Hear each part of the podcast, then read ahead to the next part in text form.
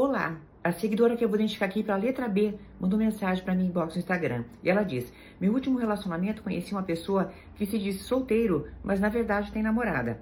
Ele sempre manipula e não assume que está namorando. Inclusive, o perfil dele nas redes sociais é de uma pessoa solteira.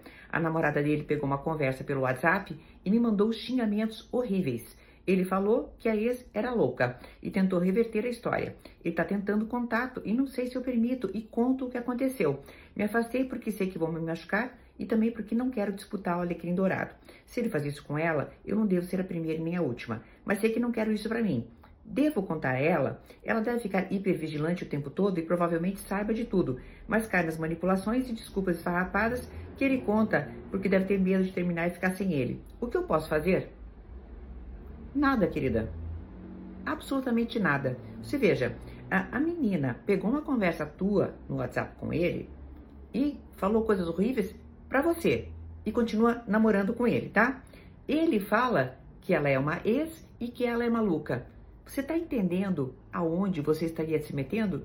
Numa relação altamente tóxica, em que tem duas pessoas que sabem exatamente o que está acontecendo.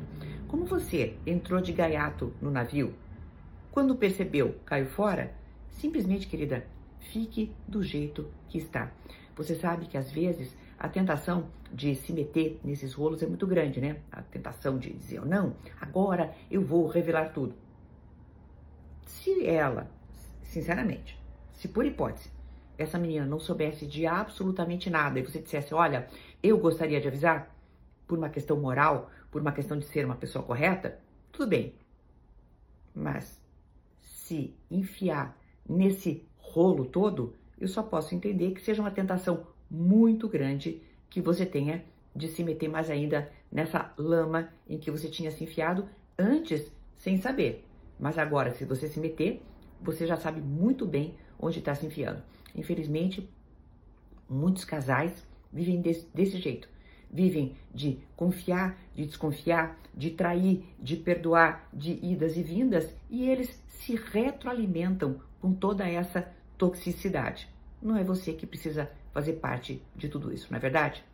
Até uma próxima!